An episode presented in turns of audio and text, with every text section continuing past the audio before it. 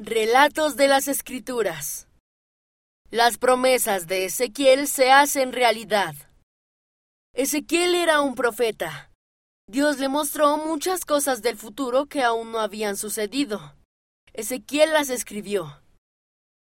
Ezequiel escribió acerca de dos libros que se imprimirían algún día. Un libro era la Biblia. El otro libro era el libro de Mormón. Muchos años después se imprimió la Biblia.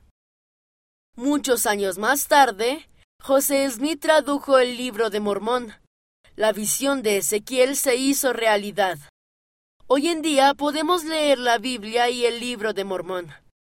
Ambos se unen para enseñar acerca de Jesucristo. Cuando leo las escrituras, aprendo sobre Jesucristo. Puedes leer ese relato en Ezequiel capítulo 37 versículos 15 a 17.